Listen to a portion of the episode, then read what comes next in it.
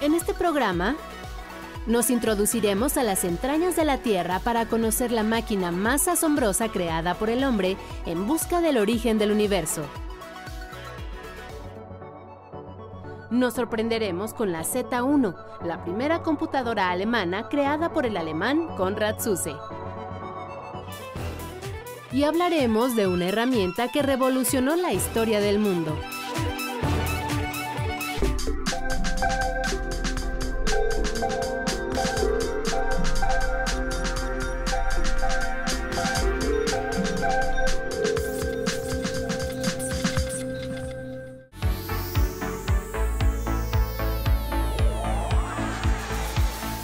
Bienvenidos a Factor Ciencia, yo soy Alejandro García Moreno y en esta ocasión me encuentro en Ocoyoacán, Estado de México.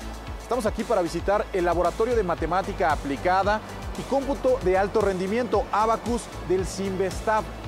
Este es el sitio ideal para presentar uno más de los programas que realizamos como parte de las actividades del año dual México-Alemania, Alemania-México, en el que vamos a presentarte tecnologías que han revolucionado al mundo. Quédate con nosotros, esto es Factor Ciencia, comenzamos.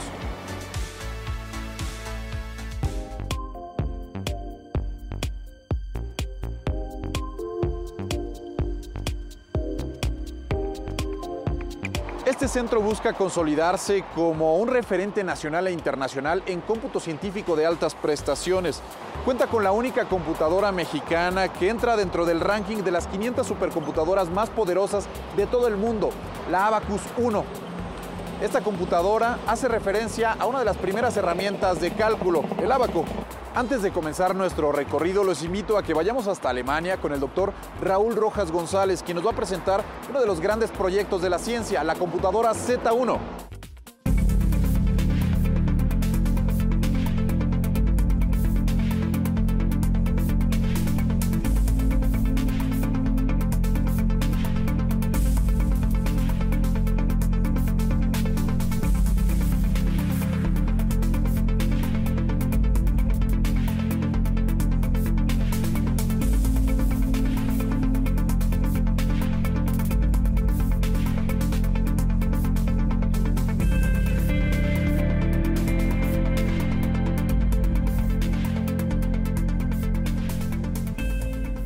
En este capítulo vamos a hablar del ingeniero Konrad Zuse, que aquí en Alemania es considerado el padre de la computación.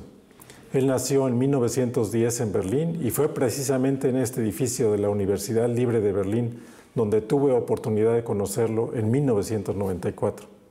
Desde aquella época me quedé muy interesado por los proyectos de Konrad Zuse y hemos estado trabajando con una reconstrucción y con simulaciones de las máquinas que él construyó. Eh, para ello hemos eh, eh, mirado en las maquetas y en todos los documentos que Conrad Zuse elaboró para construir sus computadoras y es a partir de ello que pudimos entender la computadora Z1. Aquí vemos la visita virtual que tenemos en la universidad de esta máquina. Cualquiera la puede ver desde internet. Es una máquina que transformó al mundo. Todo se inició en 1936 en la casa de la familia Zuse, barrio de Kreuzberg, en Berlín. Konrad Zuse había sido, ya desde su infancia y adolescencia, un inventor polifacético, dibujante, actor y mecánico aficionado. Su diversión infantil fue construir máquinas de todo tipo. Más tarde, como un joven ingeniero civil, sería parte de un equipo encargado de ejecutar en una empresa de aeronáutica los tediosos protocolos de cálculo de estática, a mano o con regla de cálculo, un trabajo que aborrecía. Si un ingeniero esclavo hacía ese trabajo mecánicamente, pensó Suse, una máquina podría hacerlo también, liberándolo. Conrad Suse no participó en programas de investigación ni en proyectos de grandes empresas como otros pioneros de la computación. Financiado por sus padres, con ayuda de amigos y de su incansable impulso creativo, se lanzó a la aventura de diseñar y construir la máquina de sus sueños. Su taller, sus primeras computadoras y la mayoría de sus escritos y planos serían destruidos en 1943 durante la Segunda Guerra Mundial. ¿En qué consiste la revolución iniciada por Konrad Zuse? Konrad Zuse comenzó a construir su computadora en 1936, la terminó en 1938 Y lo revolucionario en esta máquina consiste en primer lugar en la separación entre lo que hoy llamamos el procesador de la computadora y lo que constituye la memoria de la máquina. Anteriormente a SUSE, entre memoria y procesador no había ninguna separación. Además, y eso es muy importante, eh, antes de SUSE se calculaba utilizando eh, engranes, utilizando el sistema decimal. SUSE fue el primero que comenzó a trabajar con el sistema binario en máquinas computadoras. Además de esto, hay toda una serie de innovaciones. Podía eh, computar todas las operaciones aritméticas, la adición, la subtracción, la multiplicación y la división. Y esas operaciones aritméticas se podían poner en un programa que estaba contenido en una cinta perforada. Esa cinta perforada contenía el código para las diferentes operaciones y a través de esa cinta perforada en comunicación con el procesador se podían ejecutar cientos y miles de comandos sucesivamente para hacer cálculos complicados. Esa es la esencia de la revolución introducida por Konrad Zuse, la utilización del sistema binario, la separación de procesador y memoria, eh, el tener un programa que podía ser repetido indefinidamente para realizar cálculos que no serían posibles de manera manual. Vamos al Museo Alemán de la Técnica, donde se encuentra el único ejemplar de la Z1. El enorme salto creativo realizado por Konrad Zuse fue asombroso, un motivo de fascinación para el profesor Rojas desde sus primeros años en Berlín. Aquel gran inventor no dejó planos ni documentos que explicaran el funcionamiento y la arquitectura de la Z1, solo algunos esquemas de construcción y dibujos de sus partes mecánicas. Fue precisa una larga investigación para desentrañar todos los conceptos y detalles creativos que encierra esta invención pionera. Una investigación que, entre otras, le ha valido a Raúl Rojas reconocimientos internacionales por su contribución a la historia de la computación. Esta es la reconstrucción de la computadora Z1 de Konrad Zuse. Es una máquina binaria, es decir, utiliza los ceros y unos que utilizamos hoy en día para realizar operaciones con las computadoras. El movimiento de estas pequeñas placas metálicas sigue una sola dirección, el movimiento es un 1, el no movimiento es 0, y combinando todo lo que llamamos los bits hoy en día, se puede procesar la información. Es la única computadora mecánica construida alguna vez en el mundo. Y además, todo lo que ustedes ven aquí, esta joya de la relojería prácticamente, tiene las componentes que hoy en día tenemos también en computadoras modernas. Tiene una memoria, que es el plano trasero, donde pueden almacenar los números con los que se va a operar para realizar las operaciones aritméticas, y un procesador, que es la parte central de esta máquina, en donde la adición, la subtracción, la multiplicación o la división pueden ser ejecutadas. Esta separación entre memoria y procesador es algo que utilizamos hoy en día en cualquier computadora. Además, la computadora tiene una opción para introducir números dentro de la máquina. Esta es la unidad de entrada, en donde se puede dar un número decimal para que sea procesado. El procesador lo toma, puede ejecutar operaciones aritméticas, puede almacenar los resultados intermedios en la memoria y puede seguir operando. Cuando el resultado está listo, nos lo presenta en esta unidad, que es una especie de display, una especie de eh, señalador de los dígitos de salida que tiene la máquina después de haber procesado la información. Todo tiene que operar en concierto, todo tiene que estar siendo eh, coordinado por la microprogramación de la computadora y lo vamos a ver a continuación. Lo más importante de una computadora es que sea programable. El programa de la computadora Z1 estaba contenido en una cinta perforada y cada línea en esta cinta nos indica un comando, una adición, una subtracción, una multiplicación o una división que se pueden repetir indefinidamente. Para mantener a toda la máquina coordinada, se tiene lo que se llama el ciclo de la máquina, estas manivelas, que al ser activadas de manera sincrónica pueden mover todos los componentes de la computadora para que produzca sus resultados. El corazón de esta computadora es la unidad de microprogramación, donde cada operación aritmética se descompone en suboperaciones más simples. Finalmente, en esta máquina podemos ver los bits individuales. Aquí podemos ver cómo se mueve una componente de la posición 0 a la posición 1 y al ver tal complejidad es claro que esta máquina nunca pudo operar de manera confiable. Por eso es que Conrad Zuse cambió de tecnología, comenzó a construir computadoras con relés electromecánicos. Conrad Zuse llevó el desarrollo y construcción de computadoras mucho más allá de sus primeras máquinas. Construyó la Z2, la Z3, la primera en trabajar confiablemente, y la Z4, que sería después de la guerra el primer modelo comercial de la historia. En 1943 desarrolló el primer lenguaje de programación de alto nivel jamás concebido, el Plan Calcul. Evolucionando hasta la técnica de transistores, su empresa llegó a vender cientos de computadoras a universidades y empresas de toda Europa, antes de perder la carrera contra las grandes compañías de los Estados Unidos en los años 60. Ya en su vejez, inició la reconstrucción de la Z1 para el Museo Alemán de la Técnica en Berlín, trabajando de memoria, sin planos ni instrucciones.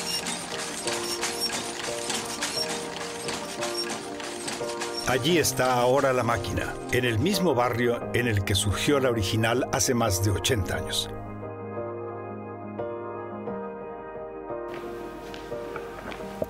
Conrad Zuse fue realmente el primero que desarrolló y construyó computadoras en Europa. Pero la gran tragedia de su vida fue que todo esto ocurrió en la Segunda Guerra Mundial y a pesar de que después de la guerra pudo arrancar su compañía y construir computadoras, nunca pudo recuperar el tiempo perdido. El liderato pasó a los Estados Unidos.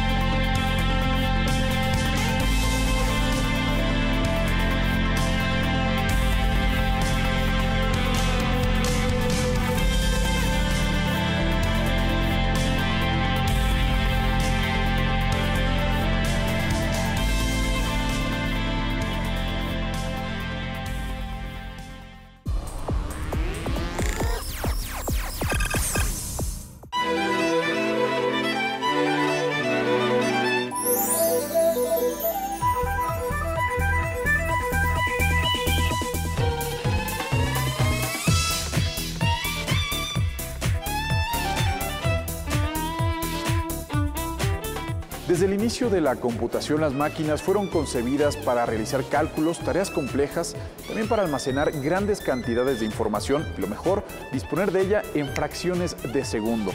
Estas capacidades se vieron potencializadas con el desarrollo de una red global que permite el intercambio de datos, el Internet. Algo imposible para la mente humana. Internet ha evolucionado de ser una red que conectaba dispositivos que fue el origen en realidad, era conectar computadoras de diversas marcas, fabricantes, configuraciones, para poder compartir información allá a inicios de la década de los 70. Evolucionó hacia una red comercial pública a mediados de la década de los 80. Y hoy en día, bueno, es omnipresente, está prácticamente en todos lados este, y conecta una variedad de dispositivos impresionante. Pasó entonces de conectar dispositivos a conectar personas. A, comunicar personas. Hay grandes centros de datos. Y esos enormes centros de datos que están conectados a la Internet son en realidad la parte tangible. Hay un estimado de cuánta es la información que se tiene actualmente en servidores de Internet. Y está rebasando ah, más o menos los cerca de 25-30 eh, exabytes. Que traducido en un lenguaje simple si consideramos que un megabyte es el equivalente más o menos como un libro de unas 500 páginas de puro texto, un byte es un solo carácter, entonces un millón de caracteres viene siendo más o menos como un libro de 500, de 500 páginas, un gigabyte serían mil libros, eh, un terabyte sería un millón de esos libros, un petabyte son mil millones de esos libros, un exabyte es un billón de esos libros, o sea, un millón de millones estamos inundados de datos, pero no necesariamente de información. Y en efecto, una de las malas prácticas es que tal vez no se ha enseñado a toda la gente cómo utilizar toda esa información de la mejor manera. Y hoy por hoy el, idioma que predomina en Internet en cuanto a la naturaleza del contenido, a cómo está escrito, pues es el inglés. Pero en segundo lugar está el chino, lo cual implica también una especie de transculturización de las naciones, dado que es aún ahora más, más, más necesario el tener no solo el, dominio de un idioma, sino tal, y ya ni siquiera de dos, sino tal vez de tres o cuatro idiomas, para localizar toda la información que está disponible sobre un tema determinado. Esta, esta enorme ventaja que tiene el tener acceso a toda la información pueda impactar en el desarrollo social de múltiples áreas y comunidades en el país. Hay mucha gente que busca el teléfono con la mayor cantidad de gigas. Eh, es, es, como una especie de, de, de, avaricia sobre, sobre los bits y los bytes. O sea, entre más gigas tenga, al parecer da una sensación de poder extraña sobre X cosa, pero no significa que se, tenga, que se esté mejor informado y que por ende, como ser humano, se esté mejor desarrollado y se esté mejor capacitado para hacer sus actividades de una mucho mejor manera. Son recursos, son herramientas. No alteren nada la esencia de lo que es un ser humano, sino por el contrario lo que debe de hacer es sustentar que sea un mejor ser humano, pero no convertirlo ni en un esclavo del dispositivo, ni en una moda, ni en una, una razón para hacer algún tipo de discriminación o de división social.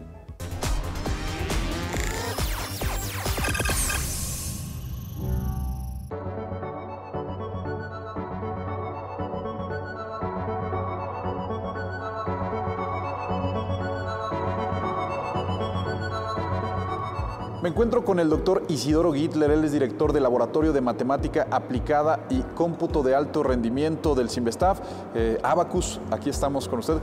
Doctor, muchísimas gracias por recibirnos en esta institución.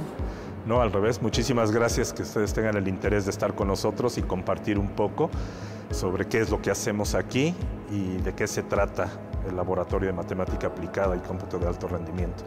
Pues tenemos aquí una supercomputadora catalogada eh, pues entre las 500 más poderosas de todo el mundo, doctor. Bueno, sí, de hecho tenemos aquí una de las supercomputadoras más poderosas del mundo. Es la más poderosa que tenemos en México y está entre las primeras cinco de Latinoamérica. Es una supercomputadora que tiene arriba de 400 teraflops en capacidad de cómputo. Esto viene a ser equivalente a contar con 25.000 laptops trabajando simultánea y conjuntamente. Al momento llevamos más o menos 80, 86 proyectos desarrollados, varios de ellos de gran impacto. Por ejemplo, aquí se corrió por parte del Departamento de Cómputo del Simvestav eh, un algoritmo de logaritmo discreto que es el récord mundial en criptografía al día de hoy.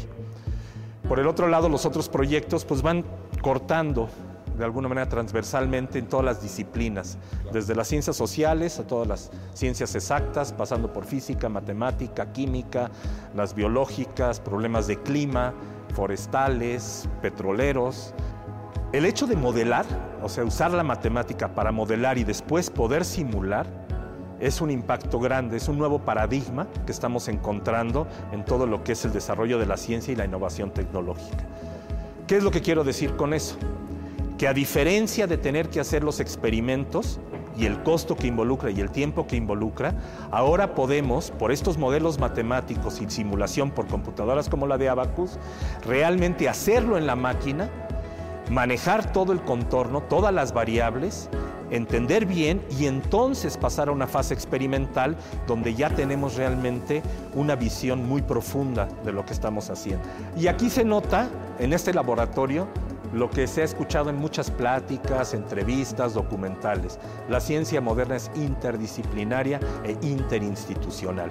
Ya no es que yo me voy, me meto en una oficina, invento una teoría. Ahora, si queremos realmente comprender el mundo en el que estamos, la naturaleza, los fenómenos, la física, los materiales, necesitamos equipos interdisciplinarios. Parece ciencia ficción, pero la ciencia ficción tarde o temprano siempre nos alcanza. Doctor, nosotros vamos a continuar en un recorrido por este centro, vamos a descubrirlo eh, pues, de la mano de ustedes. Le agradezco muchísimo. Quédese con nosotros, continuamos en Factor Ciencia.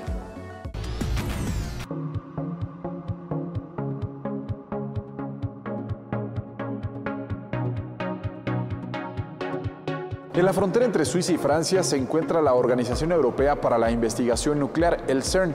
En este lugar se construyó el experimento científico más grande de toda la humanidad, el Gran Colisionador de Hadrones. En la Organización Europea para la Investigación Nuclear, conocida como CERN, a más de 100 metros bajo tierra, en la frontera que divide Suiza y Francia, se encuentra el instrumento más poderoso construido por el hombre el Gran Colisionador de Hadrones. un circuito de 27 kilómetros que acelera casi a la velocidad de la luz partículas más pequeñas que un átomo. 9.300 imanes se encargan de que las partículas giren millones de veces en direcciones opuestas, con la intención de que choquen entre sí, para crear otras partículas que ayuden a descifrar el origen del universo. Al colisionar, liberan energías que duran mucho menos de un segundo.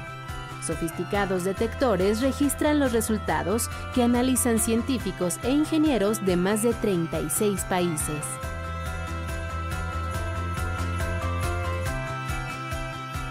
Uno de los mexicanos que ha trabajado desde el inicio en el gran colisionador de hadrones es el físico Gerardo Herrera Corral, del CIMBESTAF.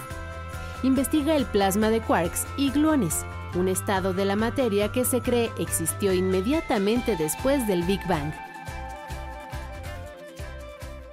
En 1995 México se incorporó a la propuesta del experimento ALICE.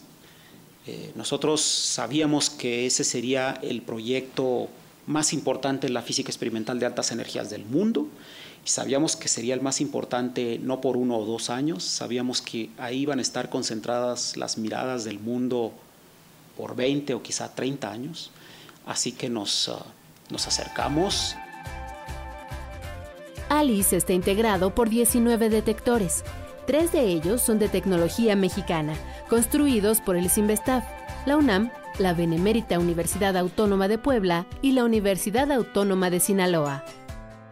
Ya para el año 2000, 2001, nosotros teníamos una propuesta del detector hicimos la propuesta de dos dispositivos que fueron aprobados, lo diseñamos, lo construimos en México, lo operamos los mexicanos y en fechas más recientes, en 2015, se incorporó a la lista de detectores que conforman al experimento ALICE, se incorporó un tercer dispositivo mexicano, que es el, que es el detector AD. Actualmente se trabaja en el proyecto de nuevos aceleradores, uno liderado por China y otro por el CERN, el Future Circular Collider. Eh, la propuesta que el CERN hace y en la cual nosotros nos hemos involucrado, porque ya formamos parte de, la colaboración, eh, pretende llegar a 80 o 100 volts con un anillo que tendrá no 27 kilómetros de perímetro como lo tiene el gran colisionador de hadrones, que ya nos parece gigantesco, este tendrá 100 kilómetros de perímetro un gigantesco anillo que pasa por debajo del lago Le en Ginebra, que le da la vuelta a la montaña del Saleb y que eh, podría ser entonces el próximo acelerador que empiece a funcionar en 2035. Todo indica que para ese tiempo México seguirá ahí, en el proyecto internacional más importante de los últimos tiempos.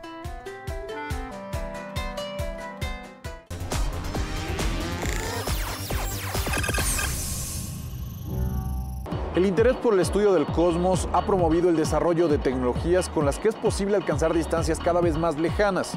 Las naves espaciales son una herramienta esencial para la investigación.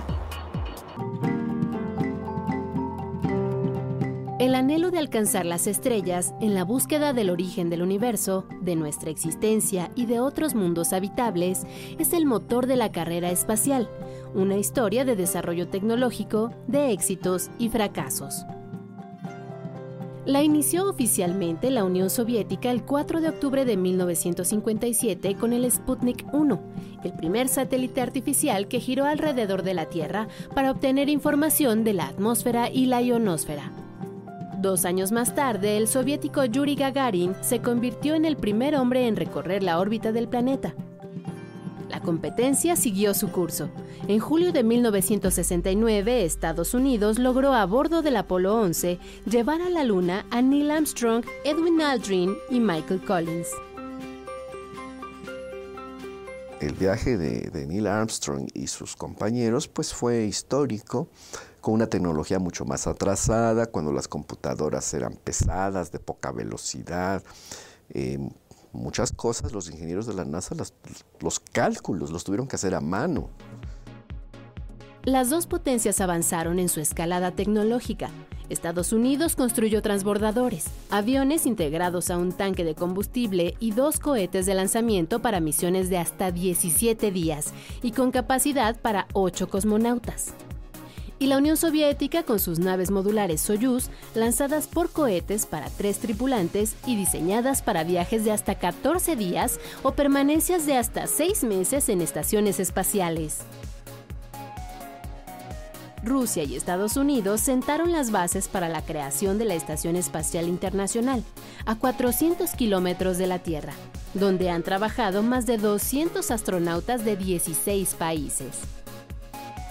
En este siglo XXI, los rover Spirit, Opportunity y Curiosity, auténticos laboratorios móviles, han obtenido evidencia del suelo y la atmósfera de Marte.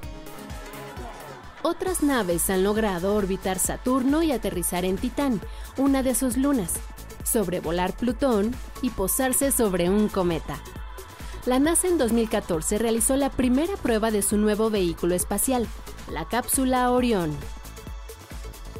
Se va a utilizar dentro de pocos años para llevar astronautas eh, a la Luna, a un asteroide que se pondrá en órbita lunar, a tomar muestras del asteroide para fines científicos y más adelante, con algunos aditamentos, la misma cápsula Orión, eh, que es eh, la nueva nave emblemática de la NASA, servirá para ir a Marte. La llegada de los primeros seres humanos a Marte va a ser extraordinaria. Un hecho tecnológico maravilloso pues van a tener esas herramientas de comunicación y de teleciencia. Es así como esta carrera tecnológica desafía lo imposible al explorar más allá de los límites de la Tierra.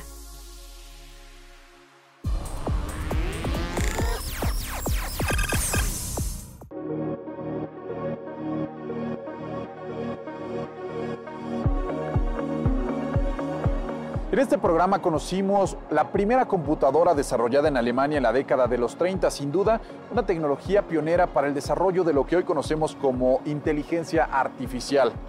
Justamente este va a ser el tema de nuestro siguiente programa, la inteligencia artificial.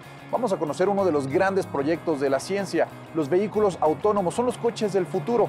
Para esto vamos a viajar al laboratorio del doctor Raúl Rojas González en la Universidad Libre de Berlín.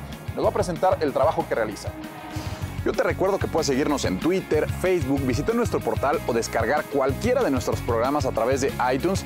no olvides que seguimos investigando lo que ocurre en el mundo de la ciencia y la tecnología para llevarlo hasta tu pantalla. Yo soy Alejandro García Moreno y esto fue Factor Ciencia. Te espero la próxima semana.